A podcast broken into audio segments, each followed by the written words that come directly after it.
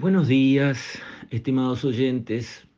Quisiera referirme hoy a un editorial publicado por un vocero de un solo Uruguay, Holzman, de apellido, que apunta contra el movimiento de algunas intendencias de cobrar una tasa, un impuesto adicional para reparar caminos eh, rurales sobre, digamos, los camiones que los utilizan.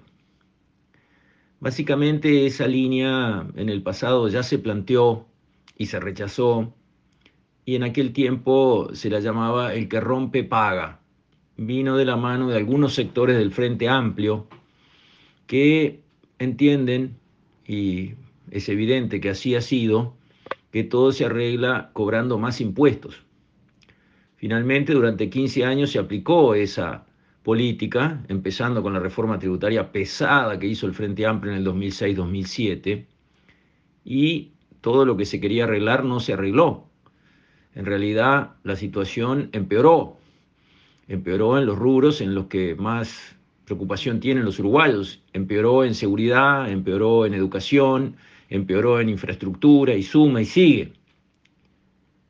Ahora son las intendencias las que empiezan a acariciar la idea de cobrar otro impuestito para ellas, atado a eh, el transporte de carga por los caminos rurales, para usar esa plata para arreglar los caminos rurales que están afectados por esa carga que se transporta. Me apresuro a estar de acuerdo con el señor Holzman en su planteo y afirmo que el que rompe ya pagó ya pagó. El que rompe, ¿quién es? Bueno, es el dueño del campo que tiene una cosecha que sacar, porque si no hubiera cosecha que sacar, no había camión circulando. Bueno, el dueño del campo paga la contribución inmobiliaria. ¿Para qué? ¿Para qué se pagan las contribuciones inmobiliarias rurales? ¿Para qué? Para arreglar los caminos. Y antes la contribución inmobiliaria era barata, era un dólar, un dólar y medio por hectárea.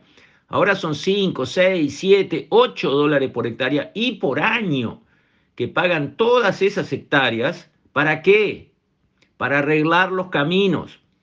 Segundo, quien rompe es el camionero, que transporta con una empresa que es privada y con ánimo de lucro y quiere ganar, transporta la carga que le entrega el dueño del campo hasta el mercado. Ese camionero rompe, sí, pero también otro más, ya pagó, pagó en la patente de su vehículo más una cantidad de otros impuestos que lleva. Pagó en el combustible, el gasoil tiene una carga de impuestos grande que era justamente, fue creado para sostener la infraestructura del país. Entonces, el que rompe ya pagó y pagó caro para que se haga lo que se tiene que hacer, que es arreglar los caminos. Pero ¿por qué los caminos están reventados cuando quien debe pagar ya pagó? Porque esa plata, en vez de usarla para arreglar los caminos, las intendencias la han usado para darse a algunos miles de funcionarios que cobran su sueldo todos los meses, pero no arreglan los caminos. Cobran su sueldo, pero no arreglan los caminos.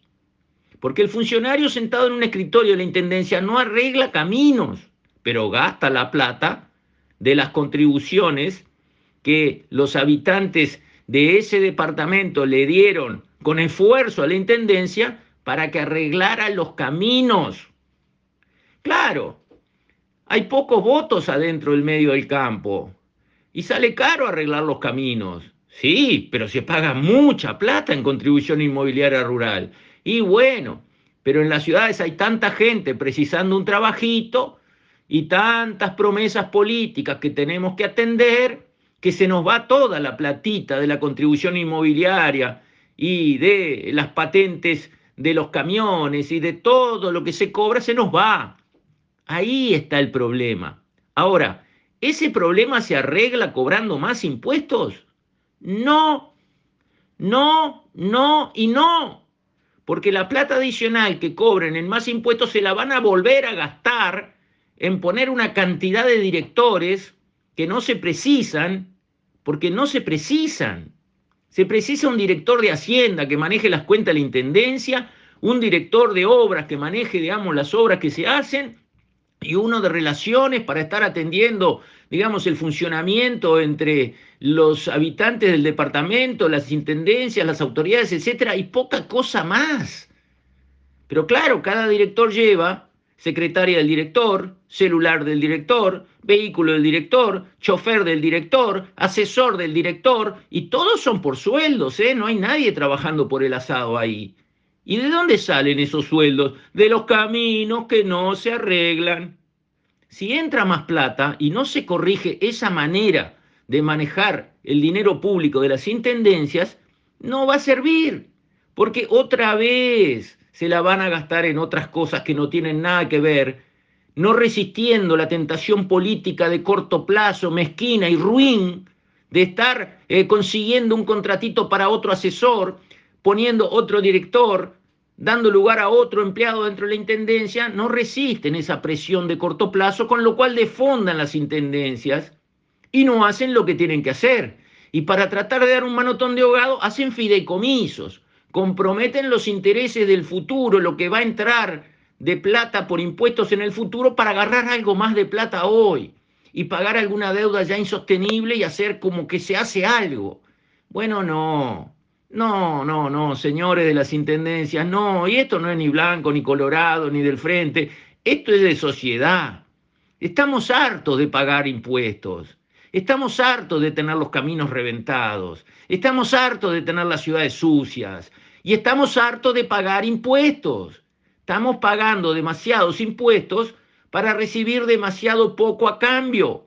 Esa es la situación de todos los uruguayos todos los uruguayos, de cualquier pelo político, estamos hartos de pagar impuestos y de no recibir buenos servicios a cambio que para eso los pagamos.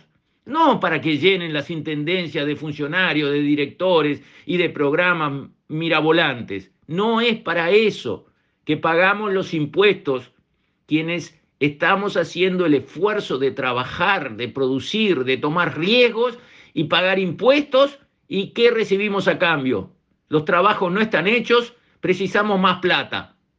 Basta, basta de esa línea conceptual. Miren hacia adentro de las intendencias y achiquen los presupuestos improductivos gigantes que tienen. Y con esa plata, que es mucha, arreglen los caminos. Con esto, estimados oyentes, me despido. Hasta mañana, si Dios quiere.